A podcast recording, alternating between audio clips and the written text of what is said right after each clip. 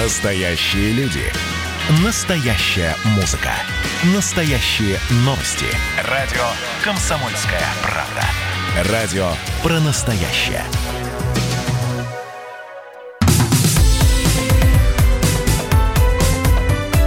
Как дела, Россия? Ватсап-страна!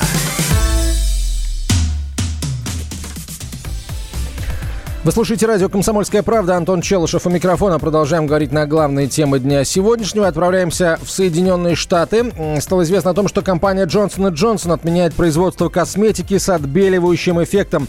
На такой шаг американский производитель пошел после массовых демонстраций в США. Дискуссии последних недель показали, что некоторые названия наших продуктов производили впечатление о том, что светлая и белая кожа лучше, чем естественный оттенок, говорится в заявлении компании. Там добавили, что секреты красоты в здоровье, в здоровье кожи, а не в ее цвете. Кремы, высветляющие кожу, перестанут продавать, в том числе в Азии и на Ближнем Востоке. Ранее стало известно о том, что еще одна компания в США отказалась от названия «Эскимо» из-за дискриминации эскимосов. Компания-производитель решила сменить название своего фирменного десерта. Торговая марка «Эскимо» пала жертвой в борьбе с дискриминацией не первой. Ранее такая судьба постигла пропаренный рис «Анкл Бенс», рис «Дяди Бена» и сироп для блинчиков «Ант Джемайма», тетушка Джемайма. Борьба с дискриминацией в США активизировалась на фоне массовых протестов после смерти задержанного полицией в Миннеаполисе, штат Миннесота, афроамериканца Джорджа Флойда. На прямую связь со студией выходит корреспондент «Комсомольской правды» в Соединенных Штатах Америки Алексей Осипов. У него мы рассчитываем узнать, насколько масштабен этот процесс. Алексей, здравствуйте. А, вот Добрый день. Действительно ли, а, точнее как, ну понятно, что действительно так происходит, хочется понять, а, насколько масштабен процесс по, а, скажем, отказу от а, тех наименований и брендов, в том числе а, с большой историей брендов, которые а, с точки зрения а, вот, ну, определенной части американского общества а, дискриминируют кого-то или чего-то по какому-то а, признаку. Ну вот э, сложно понять, кто и за что кого дискриминирует, но процесс такой э, становится более похожий на вакханалию. Э, и, э, ну, давайте по порядку. Анкл Бенс, хорошо известный в постперестроечное время, там уберет изображение негра, дядюшки Бена. Дело в том, что этот вот образ такой брендовый в свое время якобы появился на свет благодаря тому, что был вот такой дядюшка у одного рабовладельца в Техасе, который владел хлопковыми плантациями. А, в Америке чрезвычайно популярна готовая смесь, которую можно, сухая смесь, ее разводишь молоком или водой, выпекаешь блинчики, э, оладушки, вафли, все, что тебе угодно. Э, там тетушка Джимая, э, ее тоже, в общем, убирают с обложек или с картонных коробок. Компания-производитель извинилась за то, что вот подобного рода тетушка, она была рабыней и вот вскормила не одно поколение белых американцев американцев. А вот, вот интересный момент, Алексей. Они э, вообще в принципе будут э, отказываться от этого бренда, да, допустим, та же тет, тетушка Джимайма, да? Или там появится белая тетушка Джимайма? Или, или вообще как бы даже са, сам этот бренд э, каким-то образом видоизменится? Э, никто не знает, пока ни одна из компаний не предупредила о том, куда денется там рис, заправка или сухая смесь, а вот ряд товаров точно пропадет. Компания Johnson Johnson сказала, что полностью снимает с производства вообще нейтральные по названию, но отбеливающие кожу препараты. Они, правда, в основном продавались в Юго-Восточной Азии и в э, Европе. Всяко бывает у людей, бывают пигментные пятна, но вот э, решили снять, потому что это не отражает расовых и гендерных ценностей, вот, которые компания якобы приветствует. А ну, отбеливающая еще... зубная паста, отбеливатель или в Америке не пользуются отбеливателем? Просветите нас, пожалуйста э, пользуются, но вот пока совершенно не ясно, как будет происходить и этот процесс. Может, устоит. Да. Ну и пострадала, кстати, еще и знаменитая всем мороженое «Эскимо». Э, компания Nestle заявила, что больше не будет его поставлять на прилавки магазинов и в холодильнике вот под таким названием. Почему? Э, тут, правда, не до афроамериканцев дело не дошло, хотя, кстати, «Эскимо» традиционно в шоколадной, то есть в черной глазури. А вот само название э, происходит от эскимосов, коренных народов севера, Аляски, Америки, они тоже до кучи, уж не знаю, потребовали ли э, признание собственных прав или каким-то образом оскорбились за счет того, что люди грызут и лижут такое вкусное мороженое. Ну, вот так, такая вот вакханалия. А, я знаю, что а, в Техасе а, предложили объявить День освобождения рабов, именно Техасский День освобождения рабов, общенациональным праздником Соединенных Штатов. Он отмечается ежегодно 19 июня, то есть вот накануне отмечался. А по мнению представителя Техаса в Сенате Джона Корнина, эта дата один из самых определяющих моментов в истории страны. Нужно сделать этот праздник федеральным. Есть ли э, перспектива вот именно такого развития событий? Если да, то как, ну вот с вашей точки точки зрения, как человек, который долгое время живет в Соединенных Штатах, этот праздник будет отмечать? Белому населению вообще на улицу нельзя будет выходить в этот день? Сегодня вообще предположить можно все, что угодно, но объявить праздник э, вот именно на федеральном уровне в состоянии только Конгресс, который, который должен проголосовать за подобного рода предложения, и финальное слово за президентом Соединенных Штатов. И сложно сказать, подпишет ли Трамп, не подпишет подобного рода указ.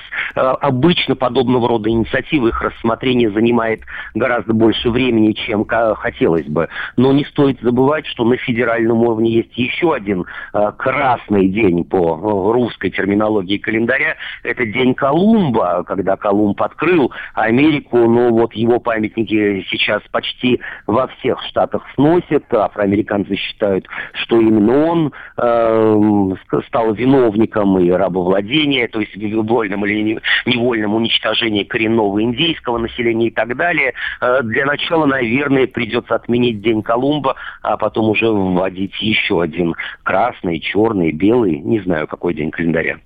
А что с беспорядками? Затихло все или кое-где еще полыхает? По гамбургскому счету везде затихло. В Нью-Йорке завтра, вот если говорить о Манхэттене, в Сохо, самом богемном райончике, который более всего пострадал от рук вандалов, э, планируется торжественно открыть те самые магазины, точнее снять с их э, разбитых и защищенных витрин фанерные щиты, тем самым продемонстрировав, что вот город вновь находится в безопасности. Но все-таки такой вот пульсирующей горячей точкой остается Сиэтл, где несколько кварталов объявили себя такой вот автономной республикой, свободной от полиции. Там э, пока еще беспорядков как таковых нет, но, в общем, это зона, э, скажем так, не подчиняющаяся ни местному, ни федеральному правосудию и э, органам правопорядка. Э, там в любой момент может произойти все, что угодно, ну а из искры, как известно, быстро разгорается пламя. Алексей, вот традиционно сторонники э, более либеральному подходу к оружию в Российской Федерации Федерации говорят, что вот смотрите, в Штатах есть, э, в ряде штатов есть возможность у людей спокойно приобретать оружие, свободно и защищать с его помощью свою собственность. Оружие в, э, в, в этой череде конфликтов э, уличных помогло американским собственникам отстоять одно из ключевых прав, которое прописано в Конституции. Американские и ну, наши тоже, кстати. Да, вспомним историю Айка Газаряна, э, русскоязычного там армянина по национальности, владельца ресторана «Пушкин» в калифорнийском Сан-Диего. Он и его друзья, которые пришли защищать вот собственность Айка, э, они пришли с оружием, и э, протестующие, ну, будем называть их протестующими, проходившие мимо, в общем, проходили мимо, но громили все другие магазины и рестораны, так что оружие пока вот э, устрашающим, скажем так, а не э, в открытом виде, оно значительно снижает накал страстей. Спасибо большое. Алексей Осипов был на прямой связи со студией, корреспондент «Комсомольской правды» в Соединенных Штатах Америки. Песню про любовь, как Стас Михайлов, напишу и скажут дамы, ах, золото там бриллиантами мехами.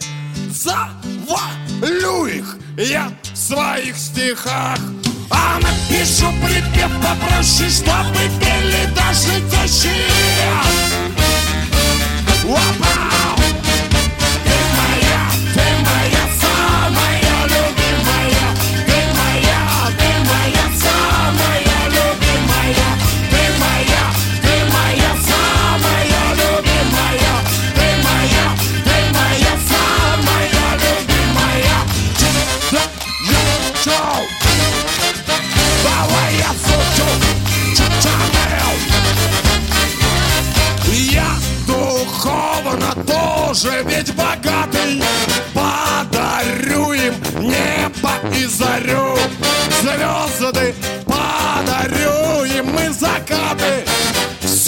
Что хочешь, я им подарю.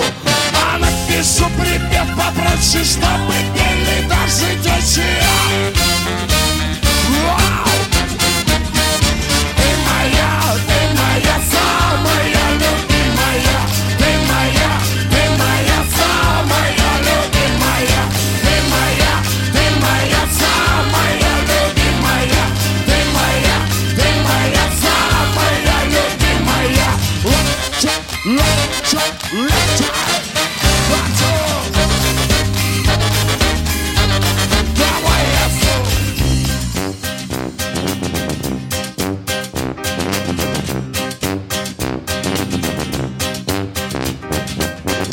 Каждый я найду подходный ключик. От сердечка и от головы. Песня моя торкнет и заглючит Посильней таблеток и травы. А напишу припев попроще, чтобы пели даже тещие Как дела, Россия? Ватсап-страна! Георгий Бофт. Политолог, журналист, магистр Колумбийского университета, обладатель премии «Золотое перо России» и ведущий радио «Комсомольская правда». Авторскую программу Георгия Георгиевича «Бофт знает». Слушайте каждый четверг в 17.00 по московскому времени. А что такое деньги по сравнению с большой геополитикой? Мы денег тут не считаем.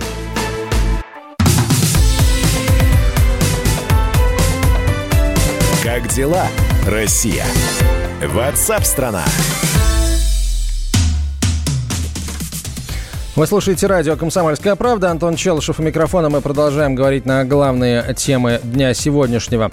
Коронавирус позволил россиянам индивидуально перейти на летнее время. По крайней мере, такая статья вышла сегодня на сайте комсомольской правды kp.ру. Как такое возможно, мы узнаем прямо сейчас у автора материала Ярослава Карабатова. Он на прямой связи со студией. Ярослав, добрый день. Добрый день. О чем идет речь? Потому что как-то такая одна из э, довольно болезненных тем для нас, переход на летнее время, на осеннее, зимнее и так далее. А тут вот э, каждый индивидуально. Что имеется в виду? Ну, имеется в виду, что огромное количество людей в связи с коронавирусом перешло на дистанционные, удаленные э, методы работы. Это касается не только офисных сотрудников, там студенты, школьники тоже учились таким, таким вот образом. Вот. Ну и, соответственно, э, уже люди не так привязаны строго там к графику с 8 э, до 6 или к какому-то другому. Они не тратят 2 часа на работу туда и обратно.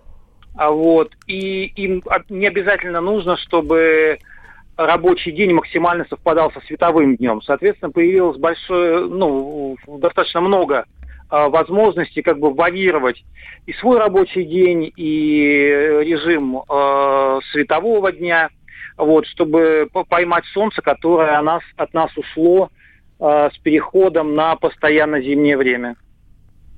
А каким образом это, это, это вообще пойдет на пользу э, людям? Или все-таки э, лучше, когда есть определенный график, или там был определенный график в доковидные времена, и мы к нему как-то вот привыкали, да? Понятно, что он был для кого-то неудобным, для кого-то, может быть, даже физиологически неподходящим. Все-таки биоритмы такая штука, которую вроде бы как никто не отменял. А вот как лучше-то?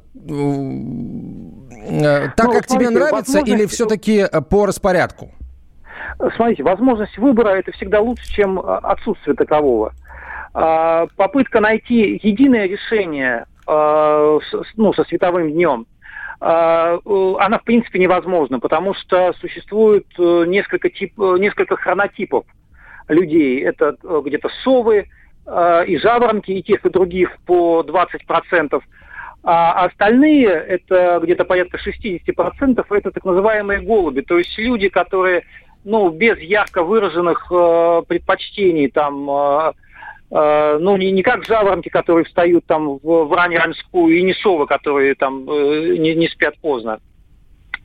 А вот, и, соответственно, у, у этих людей, э, ну, режим достаточно, и организм достаточно пластичен. То есть они могут чувствовать себя комфортно в том режиме, да, который они сами для себя выбирают. И сейчас вот в связи с массовым переходом на дистанционную работу, на удаленку, вот эта возможность у людей появилась. Ярослав, спасибо большое. Ярослав Карбатов был на прямой связи со студией. Его материал читайте прямо сейчас на сайте комсомольской правды kp.ru. Публикация «Коронавирус позволил россиянам индивидуально перейти на летнее время». Многие тем временем э, стали возвращаться к рабочим местам, и вот ученые забили тревогу. Люди отказываются от обеденных перерывов на работе, и это не из-за коронавируса. Согласно исследованиям психологов университета Стаффордшира, э, Стаффордшира число офисных служащих, добровольно жертвующих обедом ради ради работы растет. Опросы показывают, что от 66 до 82% работников время от времени отказываются от положенных им перерывов, а если и идут на обед, то испытывают внутренний психологический дискомфорт.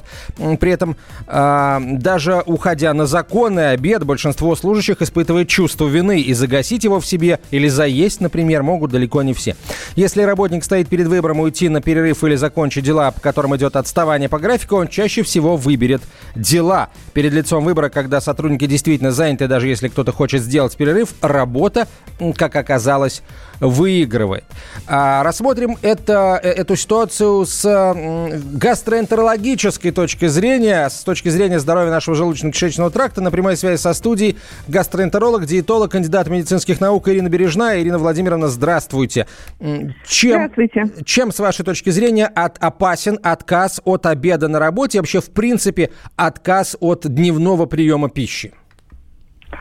Ну, на самом деле, не только дневной прием пищи важен, на самом деле мы говорим о том, что важен режим. Да, организм – это машина биологическая, и для нее важен определенный режим. Тогда вы никогда не будете вспоминать, что у вас есть организм, он будет существовать сам по себе. Если же вы отказываетесь от какого-либо приема пищи, неважно, завтрак это, ужин, обед, а, то э, питательные вещества не поступают. Но мы же понимаем, что ни одна машина у вас без бензина не поедет.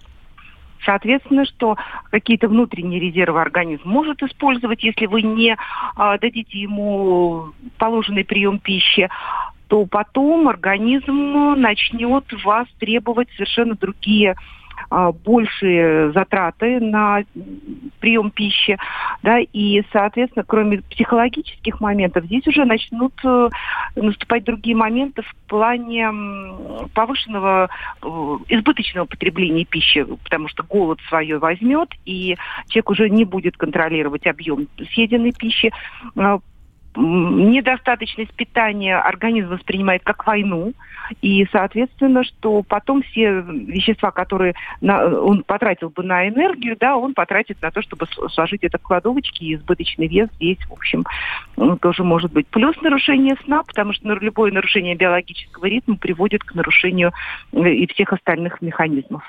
Как начать питаться после пандемии? Естественно, я имею в виду начать питаться, выйдя на работу, чтобы не угробить здоровье. Во-первых, человек должен э, есть как минимум пять раз в день, каждые три с половиной-четыре часа. Пусть это будут небольшие порции. Даже если у вас нет а, чувства голода такого интенсивного, тогда вы можете съесть что-то а, менее калорийное, но прием пищи должен быть обязательно, потому что тогда биологические машины, а, ферментные системы а, начнут правильно работать, да, то есть они будут выбрасывать свои вещества именно в тот период, когда у вас прием пищи. Потому что еще Павлов доказал э, условные, безусловные рефлексы, и организм наш на этом работает. Поэтому если вы едите в определенное время, главное режим соблюдать. В определенное время встали, в определенное время поели, и дальше это все нормализуется в определенном двигательном ритме, в ритме жизни, и вы перестанете замечать, у вас даже не будет вот этого интенсивного чувства голода вечером, когда мы все, приезжая с работы, начинаем наедаться. Ирина Владимировна, как вообще, в принципе, правильно питаться, когда человек испытывает постоянный стресс? Потому что сейчас, как ни крути, а, очень многие этот стресс испытывают. Кто-то потерял работу, кто-то понимает, там, что там, резко сократилась зарплата, а траты никуда не исчезли. В общем, люди испытывают стресс. Как правильно питаться, чтобы минимизировать а, ну, и последствия стресса, но и, и воздействие самого стресса, то есть сам стресс, снизить уровень гормонов стресса в организме? Организме? Ну, во-первых, надо питаться правильно по режиму, это раз. Второй момент, должно быть обязательно большое количество овощей и фруктов. А, если вы не можете себе позволить какие-то очень дорогие овощи и фрукты, пожалуйста, достаточно есть капуста, морковка, свекла, то, что есть в нашей полосе, оно не стоит безумных денег, и даже если у вас ограничены финансовые возможности, это можно себе всегда позволить. Э, обязательно должны присутствовать э, свежие фрукты, пожалуйста, тоже наши же полосы, это не стоит таких безумных затрат, но это обязательно. И э, чем более дробное питание небольшими порциями, тем больше организм начинает все эти питательные вещества отправлять в, в, в те системы, которые нужны именно для хорошей жизнедеятельности. И чем лучше у вас ритм, чем более он правильный, а, тем лучше будет сон соответственно, уровень стресса будет Спасибо, снижаться. спасибо, ну, Ирина Владимировна. Да. сладости, такие как шоколад, да, которые улучшают гормоны настроения, никто не отменял. Спасибо. Ирина Бережная была на прямой связи со студией, гастроэнтеролог, диетолог, кандидат медицинских наук.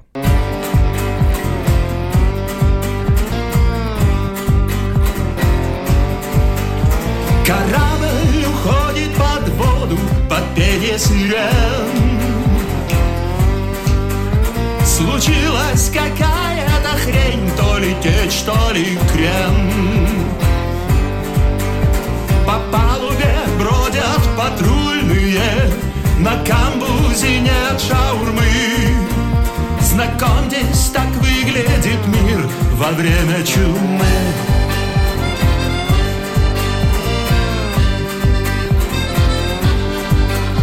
Мы столько страдали, что нация разобщена. Теперь оказалось, что этим спасется она. О, не выходите из комнаты, свобода страшнее тюрьмы.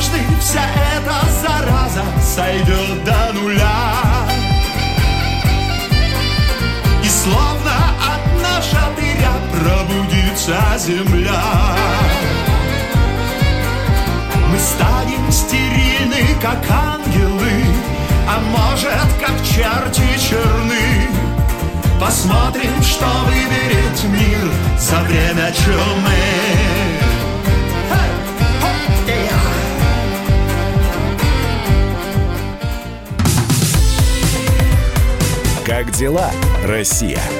Ватсап-страна! Ну что вы за люди такие? Как вам не стыдно?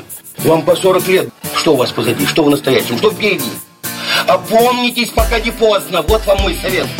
Ведущие нового утреннего шоу на радио «Комсомольская правда» уже совсем взрослые люди. Но ведут себя порой. Особенно, когда собираются все вместе. Они обсуждают, советуют и хулиганят в прямом эфире. С понедельника по пятницу. Начинайте день вместе с программой «Взрослые люди». Ведущие Тутта Ларсон, Валентин Алфимов. Стартуем в 8 утра по московскому времени.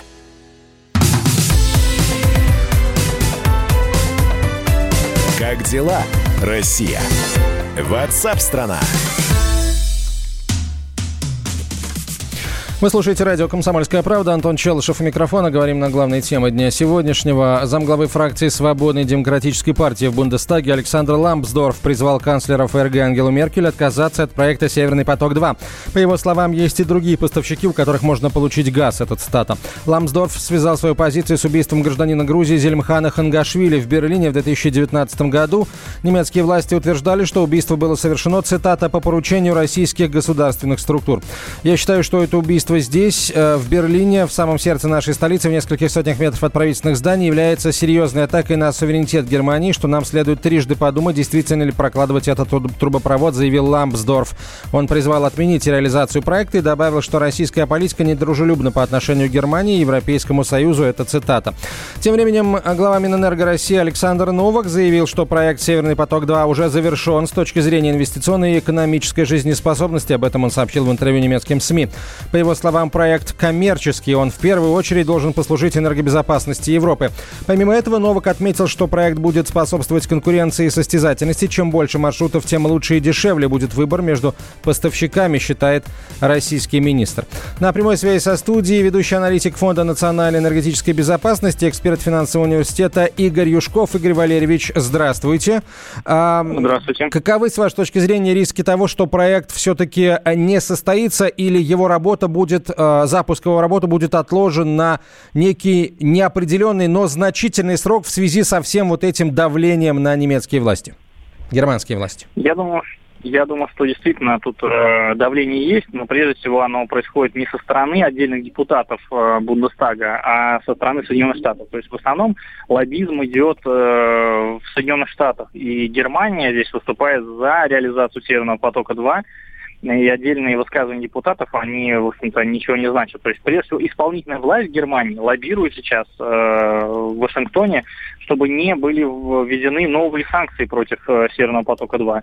При нынешних санкциях его можно достроить, и, соответственно, эксплуатировать. Эксплуатация вообще не запрещена. А вот новые санкции, они там уже усложняют как бы жизнь проекта, но тоже для него не смертельны. Поэтому в основном как бы мейнстримовская такая позиция Германии и вообще деловой Европы политической это сотрудничество с Россией, потому что оно само выгодно для немцев. То есть санкции против Северного потока-2 означают, что э, в Европе в перспективе возникнет дефицит поставок российского газа, э, и на это и нацелены как бы американские ограничения, чтобы поднять цены, и э, чтобы рентабельно было поставлять американские СПГ. Ну и за все это заплатят, соответственно, европейские потребители. Вот против этого и выступает Германия. Она не хочет э, переплачивать за газ э, для того, чтобы как бы, помогать Соединенным Штатам. Поэтому в основном как бы на суверенитет Германии покушается не Россия, а Соединенные Штаты. Это они навязывают санкции и заставляют э, как-то по-особенному смотреть на газовые вопросы. А Меркель дрогнет или нет вот под э, действием, под этим давлением, потому что а, и вообще, в принципе, как с вашей точки зрения это давление будет а, выглядеть по мере приближения к американским выборам президентским? В общем, Меркель дрогнет или нет, и когда, с вашей точки зрения, станет, ну, будет, будет пройдена определенная точка невозврата в деле запуска Северного потока-2? Ну, пока что мы видим, что Меркель занимает довольно жесткую позицию, она отстаивает интересы Германии, и в интересах Германии достроить Северный поток-2. Мы видим, что был очень жесткий разговор у нее с Трампом, и она даже после него отказалась ехать на саммит э, в Соединенные Штаты. Э, то есть она в этом плане пытается как бы не дать э, Соединенным Штатам принять новый пакет санкций жесткий против Северного потока-2. Насколько ей удастся противостоять этим ограничениям, здесь сказать сложно. Скорее всего, не все как бы в ее власти. То есть все равно все будет зависеть именно от внутренней действительно повестки в Соединенных Штатах. И там в преддверии выборов они соревнуются, а кто же как бы самый крутой парень, э, и как он будет противостоять э, там, России и так далее, и так далее. Вот в этом, в этой риторике антироссийской они соревнуются, и здесь мы становимся заложниками как бы выборов в Соединенных Штатах, и здесь вопрос, они переключатся в основном на внутреннюю повестку, вот все эти истории с правами граждан, бунтами и всем остальным. И вот это дает нам шанс, как бы, что про Россию они более-менее забудут, увлекутся как бы внутренними историями, и дадут все-таки нам достроить Северный поток-2. В целом, нынешние санкции, они позволяют нам достроить. И все ждут, пока уже сюда выйдут на точку. Там всего лишь осталось достроить по двум ниткам в сумме 130 километров. Это не так много, это можно сделать за пару месяцев. Поэтому в основном как бы прогноз э, довольно оптимистичный, что нам дадут достроить его. Последний короткий вопрос России. Насколько этот проект важен? Э, для России этот проект важен, и он принципиален для российского руководства, э, потому что здесь еще виднеется как бы такая историческая история. Мы видим, что Владимир Путин увлекается такими историческими параллелями, и вот ровно 50 лет назад, когда строили самые первые газопроводы, точно так же американцы вводили санкции против э, поставок советского тогда еще газа в Европу, предлагая Европе свой уголь, а сейчас это СПГ. И поэтому здесь вопрос э, действительно принципа, так как 50 лет назад смогли э, преодолеть эти санкции, преодолеть и сейчас. И в целом это повышение надежности газоснабжения европейских потребителей для «Газпрома» это тоже очень важный вопрос. Э, диверсифицировать маршруты доставки э, нашего газа в Европу, не зависеть от Украины. Спасибо большое. На прямой связи со студией был Игорь Юшков, ведущий аналитик Фонда национальной энергетической безопасности, эксперт финансового университета. Как дела, Россия? Ватсап-страна! А, солнечное затмение, кольцеобразное солнечное затмение будет видно на территории России 21 июня, правда, только в формате частных фаз. Об этом сообщает московский планетарий. Затмение а, Солнца начнется в 7.48 а, по московскому времени в Центральной Африке. Наибольшая фаза, которая будет наблюдаться в Гималаях – продлится 38 секунд. На прямой связи со студией выходит заведующий отделом физики и эволюции звезд Института астрономии Российской Академии Наук Дмитрий Вибе. Дмитрий Зигфридович, здравствуйте. Что такое кольцеобразное затмение Солнца? Э, здравствуйте. Э, вообще э, затмение Солнца – это явление, когда Луна проходит между Землей и Солнцем и закрывает солнечный диск. А, но поскольку Луна вращается вокруг Земли по вытянутой орбите, это происходит на разных расстояниях между Землей и Луной, и кольцеобразное затмение наблюдается в тех случаях, когда Луна в момент затмения находится в самой далекой точке орбиты, и поэтому она оказывается меньше видимого солнечного диска, и когда она проходит перед солнечным диском, колечко э, Солнца все равно остается видимым. Э, вот такое явление называется кольцеобразным солнечным затмением. Оно редкое? Э, ну, на самом деле солнечные затмения – это не очень редкие явления, и каждый год их происходит от двух до пяти, и среди них бывают и кольцеобразные, и полные. Э, но дело в том, что они видны бывают только с очень ограниченной части земной поверхности, и э, если вот никуда не выезжать, а просто сидеть на одном месте и ждать солнечного затмения, то ждать придется очень долго, ну, в большинстве случаев. А в России, вот в средней полосе, где можно будет увидеть, во сколько, и есть ли э, вот территории в России, где будет, а, где будет ну, видна какая-то долгая фаза, да, вот мы знаем, что в Гималаях э, самая длинная фаза 38 секунд, а в России э, сколько будет длиться эта фаза? 38 а, э, секунд – это длительность полной фазы, угу. Которая в России не, не видна будет вообще, Э, в России не очень хорошие условия для видимости этого затмения. Э, в большинстве регионов э, фаза будет очень маленькая, в частности Москва находится вблизи к северной границе видимости этого затмения, и Луна закроет только очень небольшую часть солнечного диска в Санкт-Петербурге и вообще в северной части России затмение не будет видно вообще. Наиболее благоприятные условия – это юг Сибири и э, Северный Кавказ. А, вот что еще интересно, Дмитрий Зигфридович, а, стоит ли ожидать в ближайшее время еще каких-либо интересных астрономических явлений в мире? Ну и, конечно, хотелось бы, чтобы в России их тоже было видно. А, ну, э, в этом году будет еще одно полное солнечное затмение 14 декабря 2020 года, но к сожалению, оно с нашей территории не будет видно. Это надо будет выбираться куда-то в южное полушарие, в район Чили. А, да, тут до дачи бы доехать. Э, вот да, сейчас, в общем, проблема в том, чтобы километров на сто куда-нибудь уехать. Да-да-да. Нигде не а, планируется вот, на, таких дистанциях какие-нибудь астрономические явления интересные? Э, ну, пожалуй, ничего такого особо возбуждающего в обозримом будущем не будет. Так что надо как-то мобильность восстанавливать. А, ну а в августе это у нас будет вот это вот э, падение звезд, как, как, как это называется, персиды, по-моему, да? Да, персиды. Ну что ж, это явление нас никогда не обманывает наряду с другими подобными метеорными потоками, но это нельзя назвать редким или каким-то необычным явлением. Ну, по крайней мере, красивое, и его видно, красивое в отличие от всех остальных. Вот. Да. Хоть что-то, хоть какая-то стабильность, хоть где-то э, в небесной канцелярии. Спасибо вам большое, Дмитрий Зихфридович. Пожалуйста. Дмитрий Виби был на прямой связи со студией, заведующий отделом физики и эволюции звезд Института астрономии Российской Академии Наук. 21 июня также будет наблюдаться летнее солнцестояние, при котором Солнце достигнет самого удаленного положения от небесного экватора в сторону северного полюса мира.